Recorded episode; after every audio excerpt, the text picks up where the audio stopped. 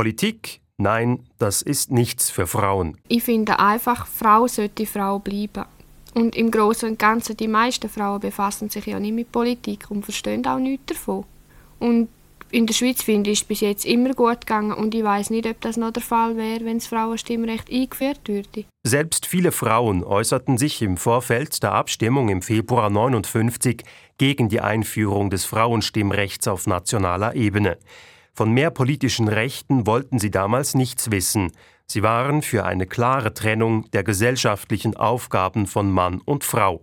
So auch diese Bäuerin in einem Radioausschnitt von damals. Wir kommen uns wegen dessen nicht als Menschen zweiter Klasse vor, wenn wir unser Urteil am öffentlichen Leben nicht mit der Stimmkarte bezeugen Unser Wunsch ist es, dass uns Kraft geschenkt werde, jedes an seinem Platz seine Pflicht zu tun. Wir fühlen uns nicht rückständig mit diesen Ansichten. Und so war das Land an diesem 1. Februar 1959 noch nicht bereit für das Frauenstimmrecht. Mit 67 Prozent Nein-Stimmenanteil scheiterte die Vorlage. Am tiefsten war die Zustimmung, wir ahnen es, in Appenzell-Innerrhoden. Gerade mal 5 Prozent sagten dort Ja. Und damit waren die Schweizer Männer anderer Meinung als ihre Vertreter in Bern, denn das eidgenössische Parlament hatte sich im Vorfeld für das Frauenstimmrecht ausgesprochen. Entsprechend die Enttäuschung bei den Unterlegenen, auch deren Stimmung hat das Radio damals eingefangen. Was meint Fräulein Dr. Böhlen, Jugendanwalt der Stadt Bern, zum sonntäglichen Ergebnis? Zwei Drittel von denen, die gestimmt haben, waren gegen das Frauenstimm- und Wahlrecht. Das zeigt, dass bei mehr als 600.000 von unseren Mitbürgern die wirklich demokratische Gesinnung mangelhaft entwickelt ist. Sie misstrauen den Frauen. Das Misstrauensvotum ist für uns Frauen erniedrigend und verletzend. Die Enttäuschung zeigte sich in den Tagen darauf unter anderem auch in Basel. Die Lehrerinnen am Mädchengymnasium entschieden, kurzerhand in den Streik zu treten. Am 3. Februar blieben sie zu Hause und setzten mit einem Frauenstreik ein Zeichen.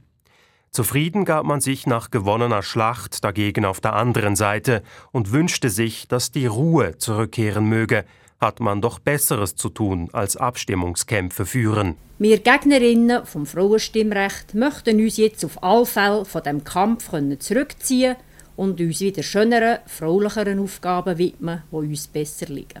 Nur, das sollte nicht mehr als ein frommer Wunsch sein. Denn zwar scheiterte das nationale Frauenstimmrecht an diesem 1. Februar 1959, aber geschlagen gaben sich die Befürworterinnen deshalb noch lange nicht. Ich habe mit grosser Freude konstatiert, dass bei allen Vertreterinnen von unserem Gedanken und unseren Bestrebungen zunehmender Mut und eine Zuversicht wahrzunehmen ist und dass man allseitig entschlossen ist, einfach weiterzuarbeiten. Und ein kleiner Hoffnungsschimmer für die Befürworterinnen waren die Resultate aus der Westschweiz.